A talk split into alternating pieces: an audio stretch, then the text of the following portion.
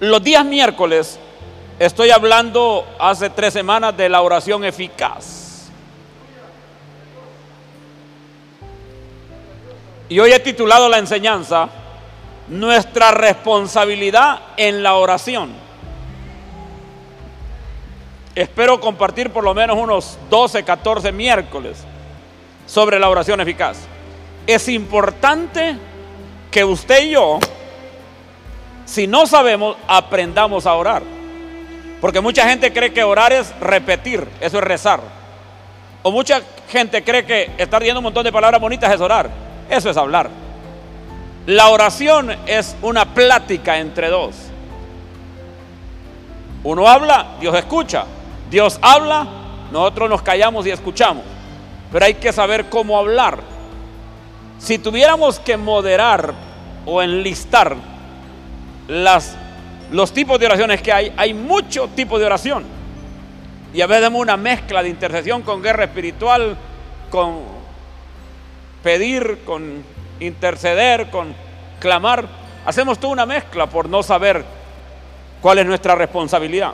Y quiero que vayan a Lucas 22, verso, 30 y, verso 31 al 34. Voy a ver todo el párrafo. Voy a ver todo.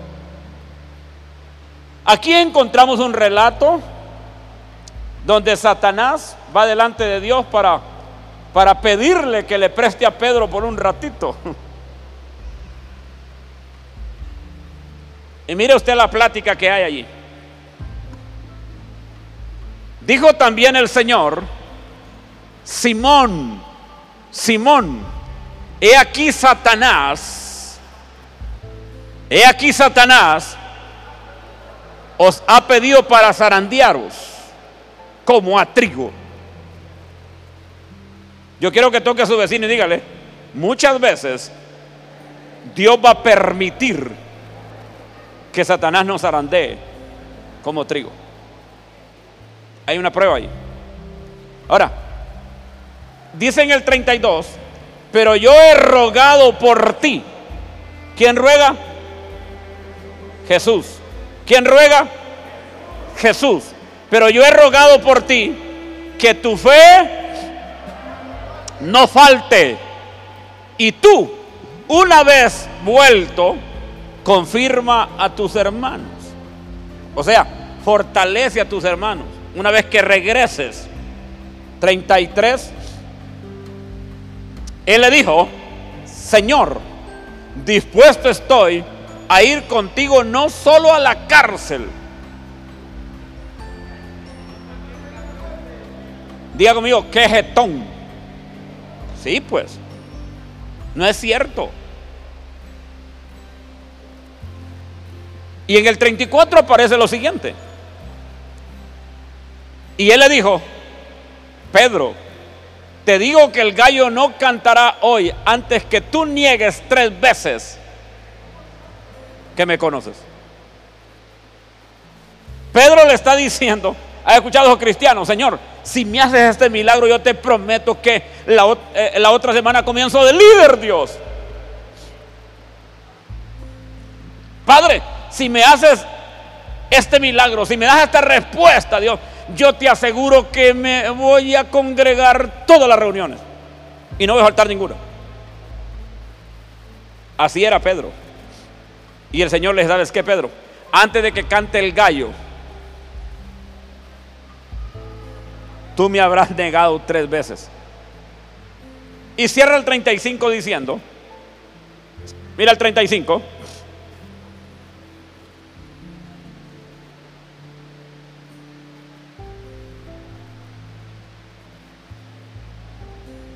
¿Qué les dice? O sea, a los demás discípulos. Y a ellos les dijo, cuando os envíe sin bolsa, sin alforja y sin calzado, perdón, perdón. Y a ellos dijo, cuando os envíe sin bolsa, sin alforja y sin calzado, ¿os faltó algo? Ellos dijeron, nada.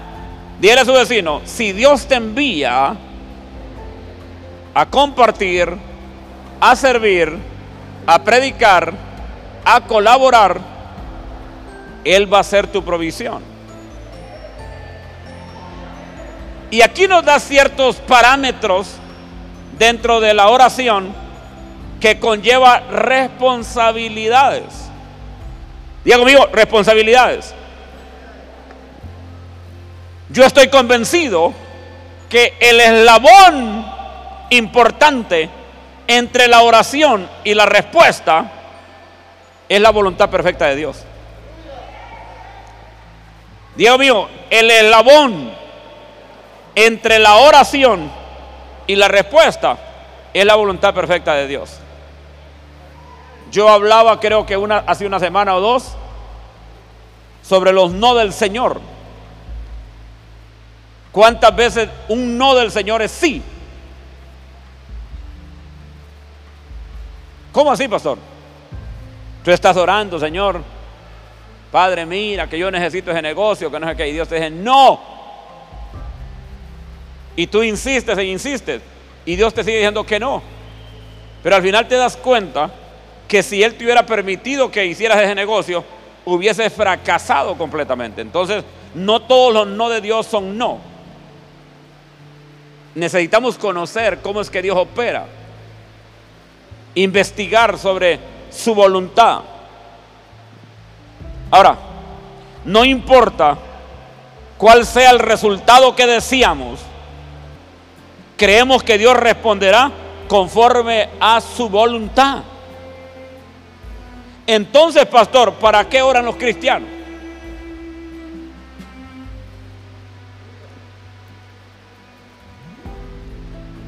¿Acaso Dios te va a dar siempre lo que a ti te place, aunque no te convenga? La oración tiene como propósito, Dios mío, la oración, esto escríbalo, la oración tiene como propósito el establecer y el crear una relación con el Padre. ¿Cuál es el propósito de la oración? Solo uno. ¿Cuál es el propósito de la oración?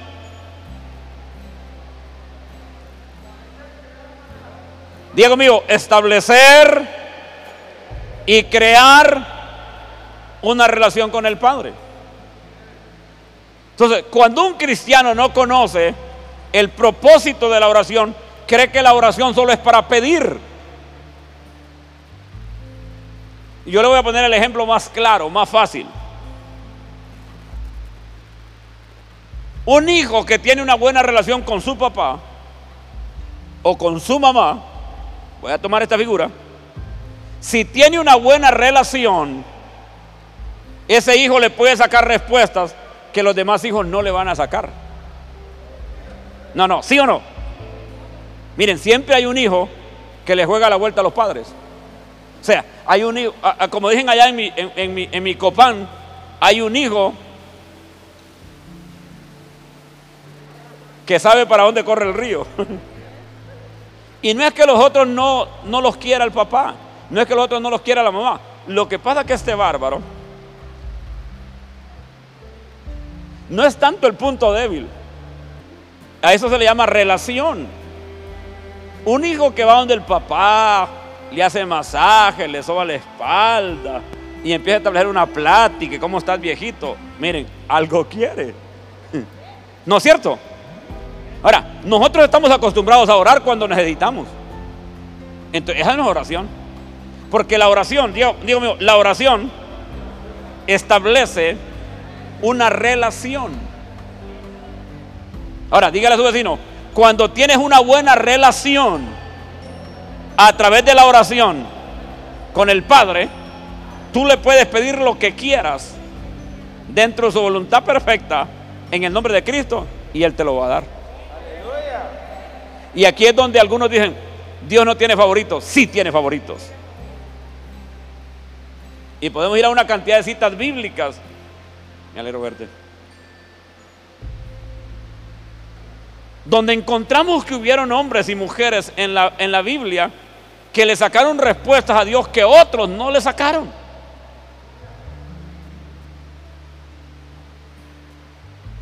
Amén. ¿Quién fue el discípulo que más cerca de Jesús estuvo? ¿Ah? Juan. Pero el que más respuesta le sacó fue Pedro. Porque la relación que Pedro tenía con Jesús no era la misma relación que Juan tenía con Jesús. Entonces, Diego mío, la oración establece relación. Entonces, tú, si tú lo necesitas, si es una oración de gratitud, te vas a acercar confiadamente a Él para alabarlo, para adorarlo, para engrandecerlo, para exaltarlo. Y muchas veces en esas oraciones de gratitud ni siquiera vas a pedir nada. Lógico, hay otras oraciones de intercesión donde te vas a acercar, después de adorarlo, le vas a pedir por otros. Porque en la intercesión tú practicas la empatía. Lógico, en nuestra responsabilidad como pastores, no importa la hora que nos despertamos, y Dios siempre pone orar por Julano, orar por Mengano, por Sultano, siempre estamos orando. Y estamos orando en, horas que ni siquiera idea tuvimos alguna vez en nuestra vida de que nos íbamos a levantar a orar. Ya sea en la madrugada, ya sea en la noche, en la mañana, mediodía, en la tarde, a cualquier hora. Muchas veces Dios me ha dicho, ora por Julano, por fortaleza, por sustento. Y yo empiezo a orar, fortalécelo, Padre, que tu Santo Espíritu lo ayude, levántalo, rodéalo, cúbrelo, protégelo, escóndelo en el hueco de tu mano. Es una oración de intercesión. Pero esas oraciones donde vamos a pedir algo son producto de una buena relación con Dios. Una cosa es ser hijo y otra cosa es ser mendigo que siempre está pidiendo, que si me das y que si me das. Y lo, y lo peor es que quieren condicionarlo, Padre, yo te prometo, no prometa, porque es mejor no prometer que prometer y no cumplir. No prometa, hágalo, pero no se acerque a Él porque quiere algo. Diga conmigo, si me voy a acercar a Jehová, no es porque quiero algo, es porque lo quiero a Él, porque quiero su presencia.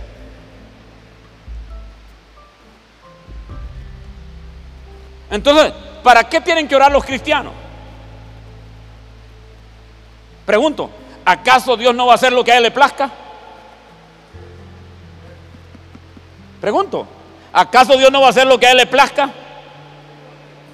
Ahora, dígale a su vecino, tenemos que orar porque Dios nos ha pedido que lo hagamos.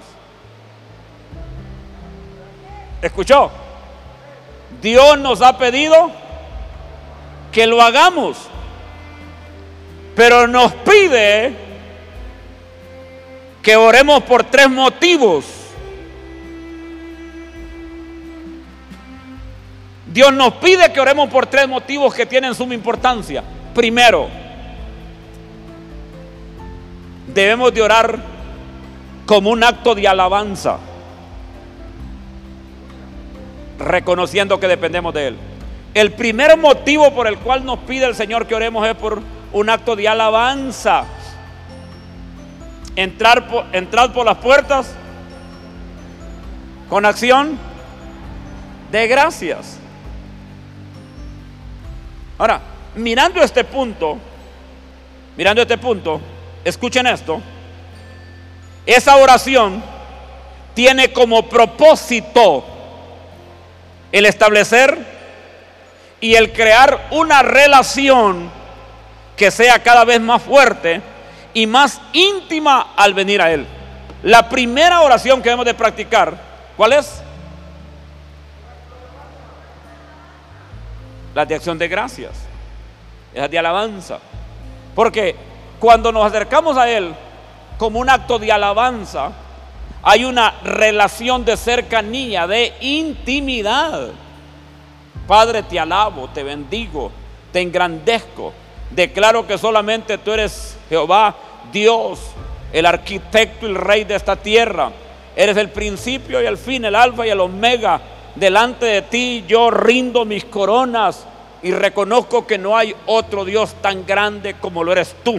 Y así como se ha levantado, Padre, estas montañas alrededor de este valle de Comayagua, así tú has levantado ángeles alrededor nuestro y nuestra familia. Por eso yo vengo delante de tu presencia agradecido, reconociendo que tú eres merecedor de gloria, de honor y de alabanza. Y por cuanto te mereces todo eso, Padre, yo me rindo y me humillo y te reconozco a ti, dándote el primer lugar dentro de mi corazón. O sea, vienes a alabarlo. Pero en esa puede fluir y te puede llevar 30, 40, 50, una hora. Ahora, ese pedido que nos hace Dios, diga conmigo, ese pedido que nos hace Dios es para crear intimidad y confianza.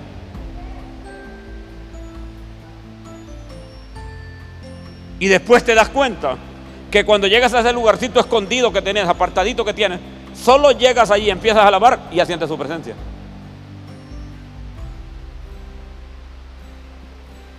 Muchas veces en la madrugada me he despertado, mi esposa está por allá. Allá, por allá abajo. Ahí está, y la miro, digo, está en oración. Y me dejo caer por allá suavecito yo. No tiene necesidad de, ni decir nada.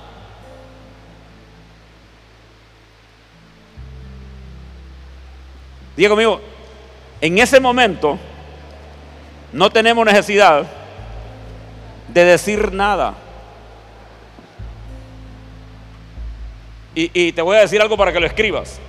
Cuando se trata de la oración, es mucho mejor tener un corazón sin palabras que tener palabras sin un corazón que la respalde. Voy a repetir de nuevo esto, escríbanlo. Cuando se trata de la oración, es mucho mejor tener un corazón sin palabras que palabras sin un corazón que la respalde. Es preciso que la oración tenga un hondo significado para nosotros, si es que debe tener algún significado para Dios. La oración es como el cántaro que trae el agua del arroyo con la cual regarás las hierbas. Si se rompe el cántaro, no será posible ir a buscar el agua. Y si no se riega el jardín, acabará secándose. Pues de igual manera, cuando tú no riegas la relación con el Padre a través de la alabanza, esa oración poco a poco se va secando hasta que por último ya no tienes nada que decir.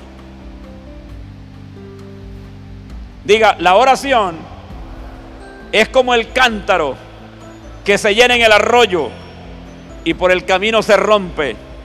Al romperse, no podrás regresar al arroyo a traer más agua, ni tampoco podrás regar el jardín terminará sin agua y sin jardín.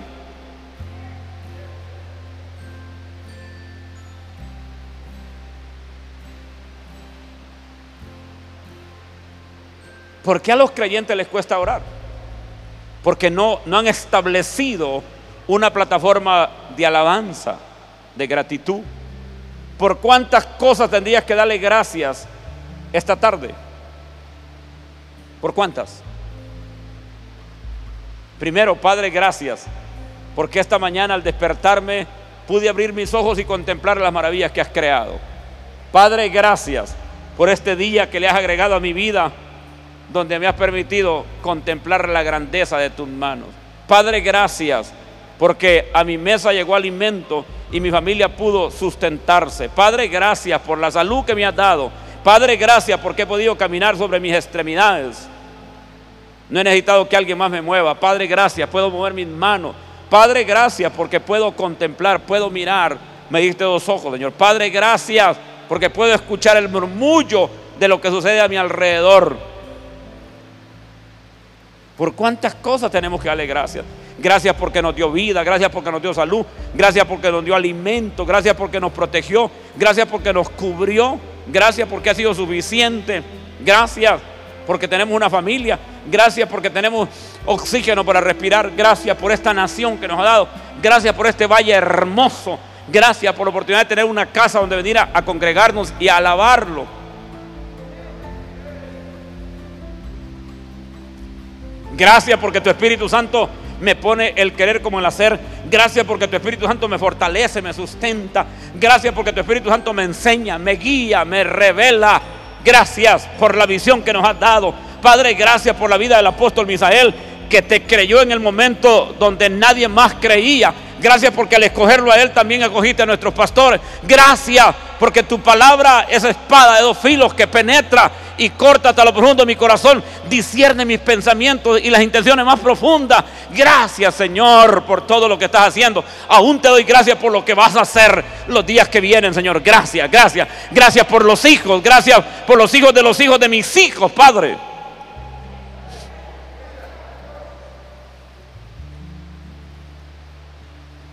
¿Por cuánto tenemos que darle gracias?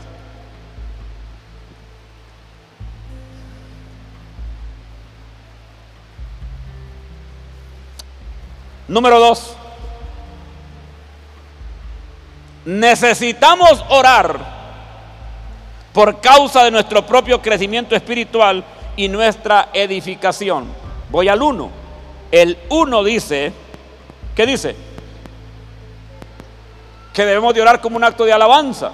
Pero el 2 dice que tenemos que orar por causa de nuestro propio crecimiento espiritual y nuestra edificación. La oración hace muchas cosas importantes a favor de las personas que oran. Primero, la oración nos ayuda a aumentar en la gracia. Escríbalo. La oración nos ayuda a aumentar en la gracia. ¿Cómo así, pastor? Entre más te acercas al Padre, más lo conoces. Y entre más conoces al Padre, más hace que abunde su gracia sobre tu vida.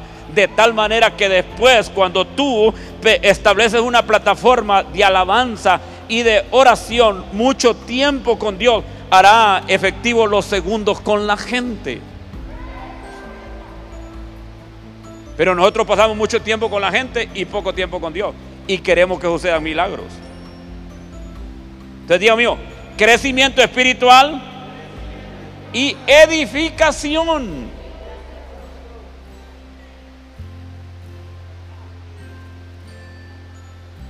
Como ya conozco al Padre, ya tengo una plataforma donde le alabo, donde le adoro ya tengo una plataforma donde yo puedo entrar y conectarme en el segundo que quiera. Y no importa si estoy en un avión, si voy en un caballo, si estoy en una montaña, si estoy en un árbol, no importa dónde esté. Ya tengo el, conector a través de la alabanza. Ahora que ya tengo esa, esa relación de intimidad con Dios a través de la alabanza, entonces doy el siguiente paso. Ahora voy a orar para qué? Para mi crecimiento espiritual y mi edificación. Y lo primero que sucede es qué? ¿Qué es lo primero que sucede? Nos ayuda a aumentar en gracia.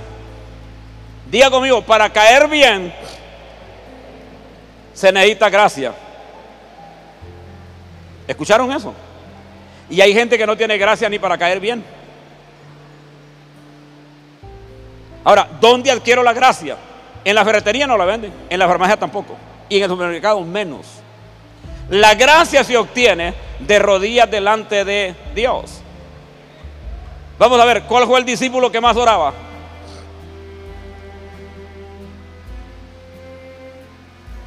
El discípulo que más oraba de los doce.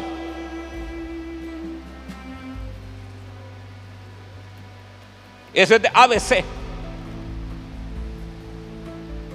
Se conocía como rodillas de camello.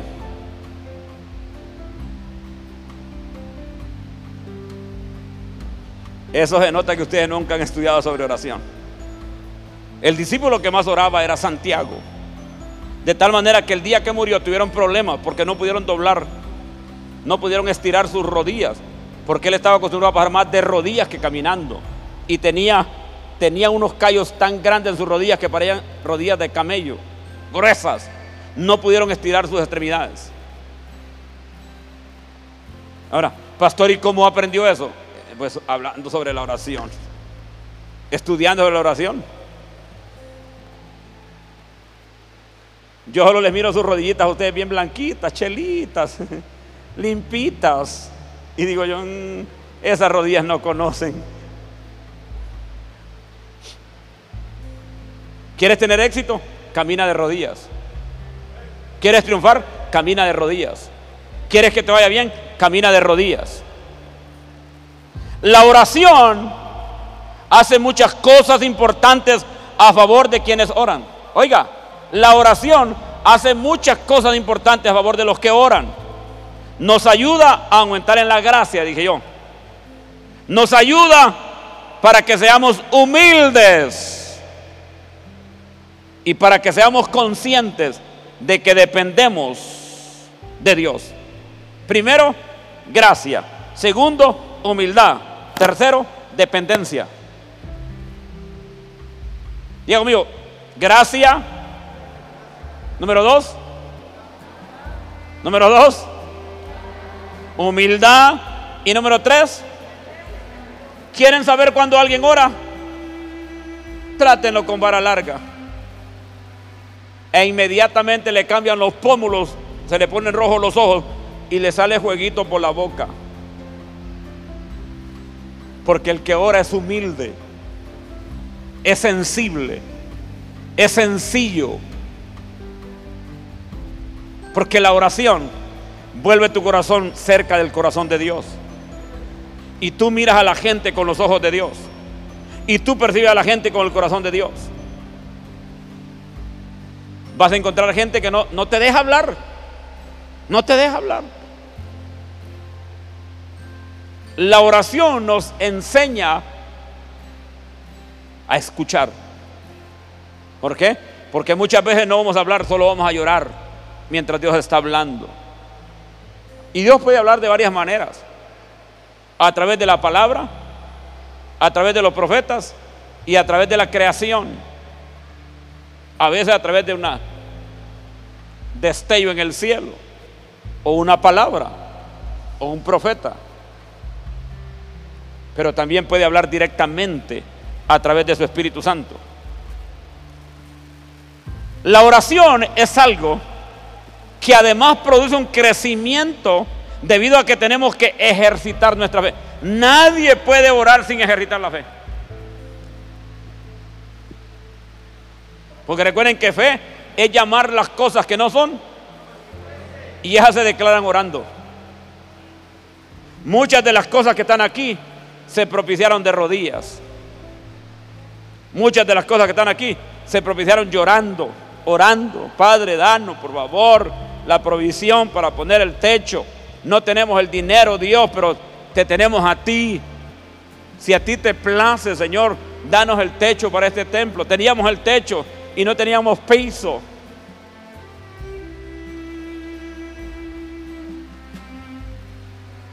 Y cuando los jóvenes danzaban se llenaba de, de la nube aquí, pero la nube de polvo. Y nosotros llorando, Padre, toca a alguien.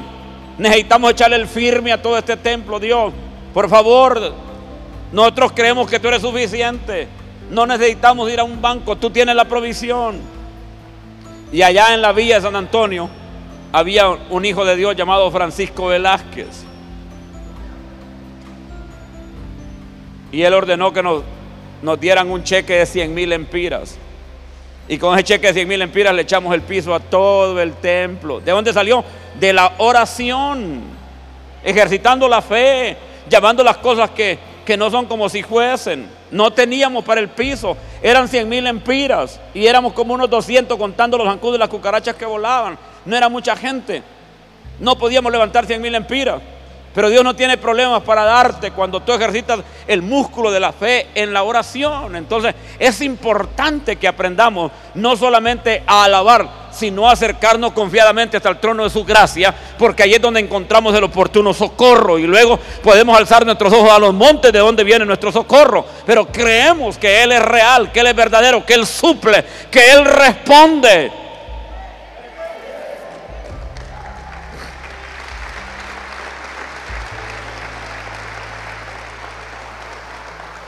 Teníamos el piso de cemento.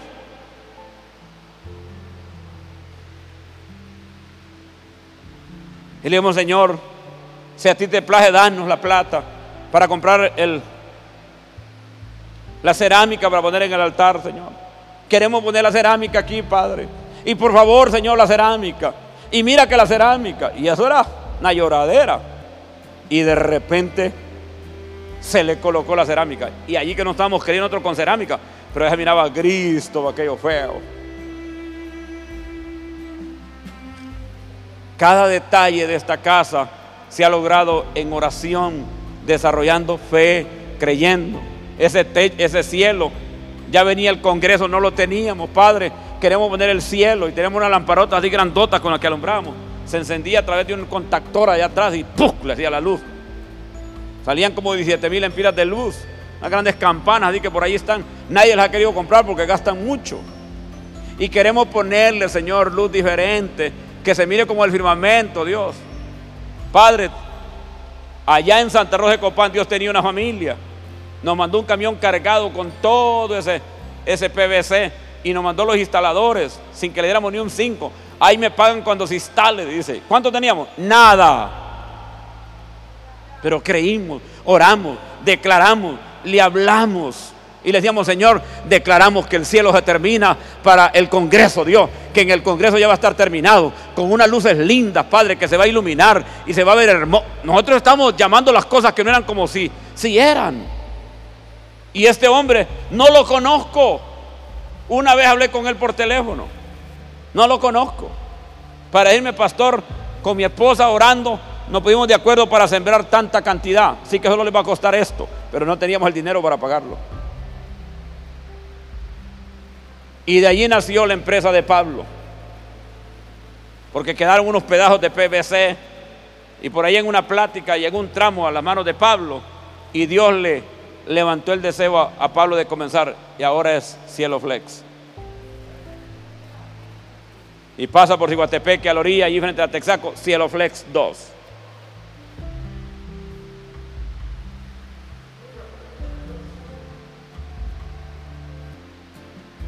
Que queríamos ventiladores, que queríamos ventanas, que queríamos sonido.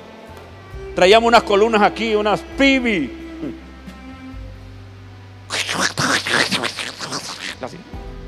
Ni para monitores nos sirvieron. Y cuando vamos dicen, valen 70 mil cada columnita y son 4, 8. Más el power, más la, la medusa. Y el indito que sabía de sonido. No sabía nada. Pero decía, Señor, danos, Dios, una JBL. Y la gente decía, Padre, oramos por JBL, Padre.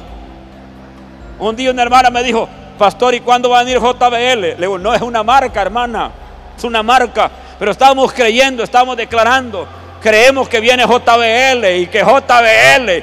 Y nos metimos en el rollo de JBL. Esa es la marca, JBL. Pero vale 70 cada quesito y son 4 en cada línea. Y nos fuimos a Electrónica Geo a hablar con Juan. Juan se llama uno de los dueños. Juan Sicafi, hablamos con él. Dije, yo no sé por qué, pastor, dice, pero eh, eh, eh, siento buena vibra con usted. No, importa si vibra o no vibra, le yo lo que quiero es ver si me va a dar la onda esa. Y salió un millón y fracción con todo. Y me dije, ¿cuánto tiene para darte prima? Nada. Bueno, me vamos a creer. Lléveselo, vamos a hacer unas letritas, me dijo. Eran unas letritas como de 70 mil pesos. No se le deben a nadie.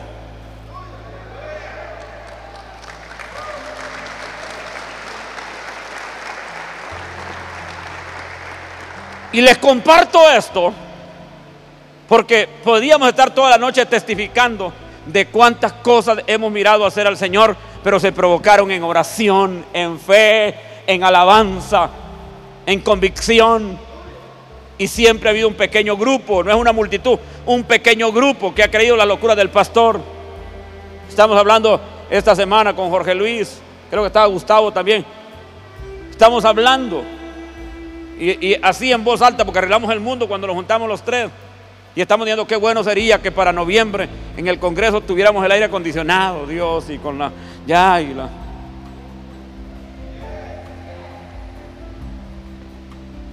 Pero pastor, estamos construyendo el complejo de los niños y el de los jóvenes y está acercando allá la, media manzana de tierra. ¿Y qué importa? ¿Acaso no es Dios el dueño del oro y de la plata, pues? ¿No te, ¿No te he dicho que si crees verá la gloria de Dios? ¿Tendrá algún problema Dios para proveernos para el aire acondicionado? Pero necesita gente que crea. Yo creo. Porque por lo menos voy a tener unas ventilas aquí para que me entre aire aquí. Porque aquí es caliente. Por aquí me mantengo delgadito, ¿ah? porque rebajo cada predicada aquí de la... No, no es cierto. La oración nos enseña además el valor que tienen las bendiciones.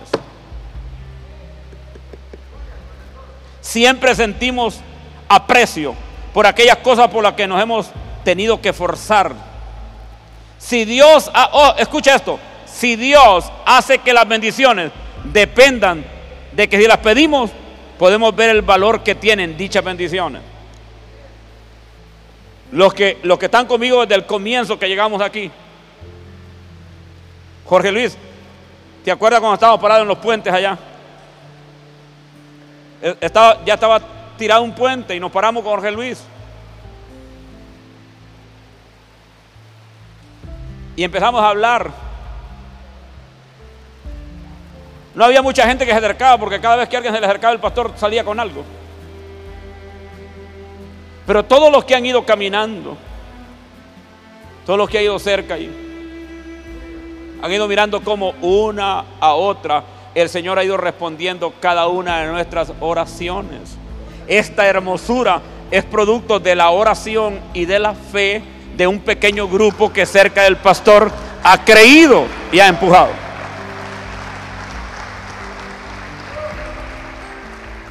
Hoy recibí al apóstol Mario Carvajal, que vino a las 11 y fracción, con otro pastor de Tegucigalpa, que lo traía a presentarle, a conocer esto. Tuve que decirle que se fuera. No, no es cierto, pero se fue como a las cuatro y media. Desde la mañana, platicando, compartiendo, testificando. Allí mencioné nombres yo, familias. Y decía el pastor, en Tegucigalpa no tenemos un lugar como este. Decía, qué belleza, qué lugar tan lindo. Aquí está la mano de Dios. Y le decía yo, aquí hay muchas lágrimas en esas láminas, en esos parlantes, en esas pantallas, en el piso, en las sillas. Las sillas apareció Noé, un buen amigo de San Pedro, y me dijo, amigo, traje un lote de cinco mil sillas. Teníamos las sillas metálicas duras. Y estaba en una reunión de trabajo.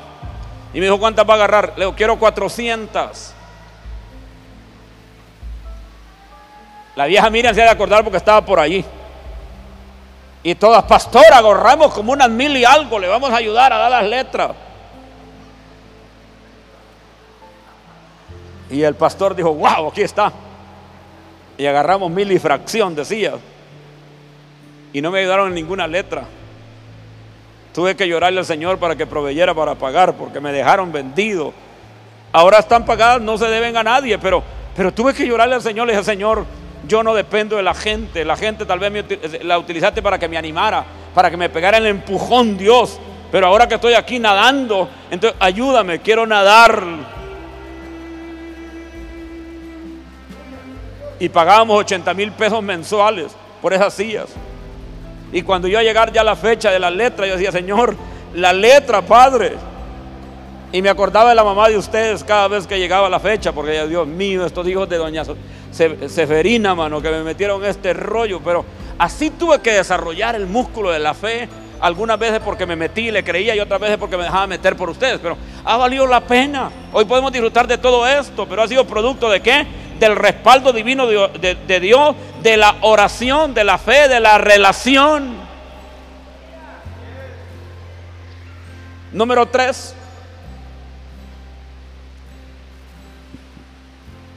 La primera razón, dije yo, ¿para qué? Como un acto de alabanza. Lo segundo, necesitamos orar por nuestro propio crecimiento y nuestra edificación. Y la tercera razón por la que debemos de orar es porque Dios quiere que le pidamos. Esta es buena, miren. Esta es buenísima. Esta sí la van a escribir bien. Hay muchas personas que dicen que debido a que Dios es bueno y sabio, no tenemos necesidad de orar. Eso es una equivocación. Porque orar no es suplicarle a Dios algo que Él no desea que tengamos. Orar dígala conmigo, orar es darle a Dios la oportunidad de que haga lo que Él quiera sin que tenga que encontrarse con que nosotros estamos demasiado ocupados como para interesarnos en ello o carecemos de la fidelidad. ¿Cómo así, pastor? Diga, dígale a su vecino, a Dios le agrada que le pidas en oración. Y a Dios le agrada responderle a los que se acercan en fe. A Dios le agrada contestarle a los que le buscan.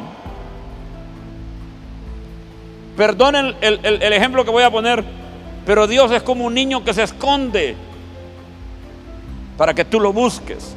Y cuando lo encuentras, Él se alegra que lo hayas hallado. Pero siempre que lo encuentras, Él tiene una respuesta, tiene una provisión, tiene una palabra, tiene fortaleza, tiene sustento, tiene cuidado, tiene descanso. Por eso dice, acerquémonos confiadamente hasta el trono de su gracia, porque allí encontraremos socorro.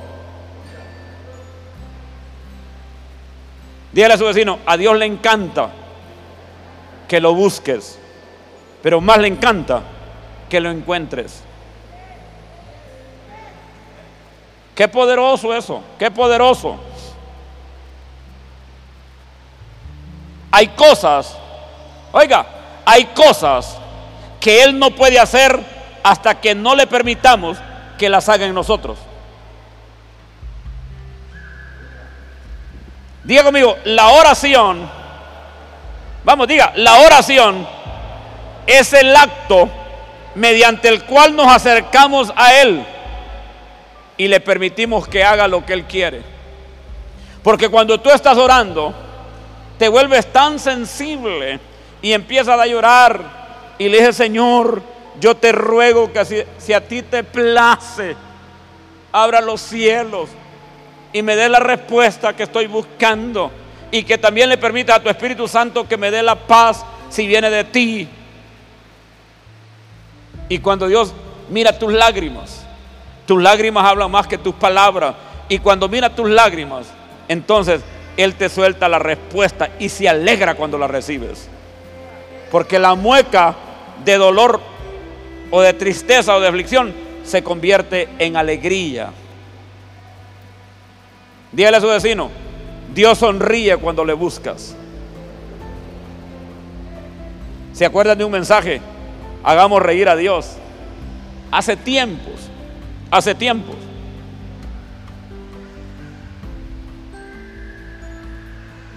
Deberíamos pensar en la oración en términos de la historia de un rey cuyo hijo se marchaba del palacio de su padre con la intención de vivir en su propio palacio. Cuando disponía a marcharse, le dijeron que debía regresar una vez al año para recibir todo lo que necesitaba para los próximos 12 meses. Sin embargo, no pudiendo soportar la larga separación, el rey comenzó, escucha, el rey comenzó por aconsejar a su hijo que fuera una vez al mes y luego una vez por semana y finalmente todos los días para que le diera a conocer lo que necesitaba y para recibir los deseos de su corazón. Así es Dios. Yo quiero que toque a su vecino y le diga, quiero que sepas. No, pero díselo, quiero que sepas que Jehová nuestro Padre todas las madrugadas te está esperando.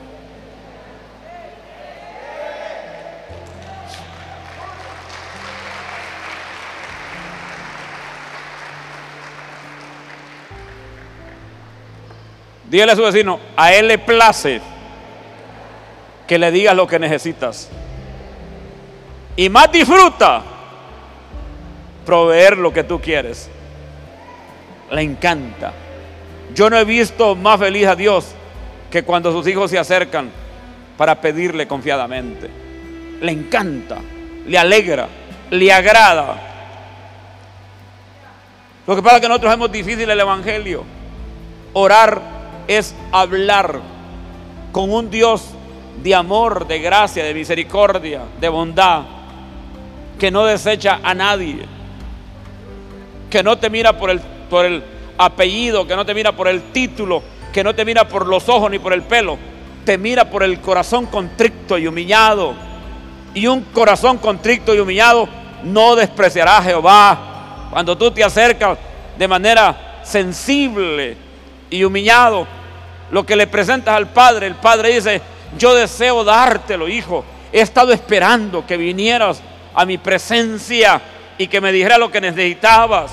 Por eso Él dice, ustedes no reciben porque no piden y cuando piden, piden mal. ¿Qué es lo primero que hacemos al acercarnos a Él? Alabarle. Diga conmigo, acción de gracias. Segundo, crecimiento espiritual y edificación. Y tercero, diga conmigo, diga conmigo, tercero, Él quiere que le pidamos. Diga conmigo, diga conmigo, Él quiere que yo le pida. Toque a su vecino y dígale, Él quiere que tú le pidas. Dígale a los de atrás, Él quiere que le pidamos.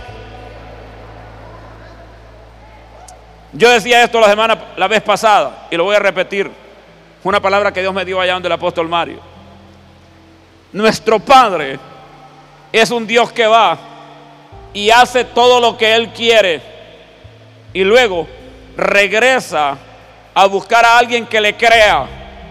Y cuando encuentra a alguien que le crea, de tal manera que le agrada, camina con Él por ese trayecto hasta la realización de su propósito. Dios no es que lo va a hacer, ya lo hizo. Dios mío, Él ya lo hizo.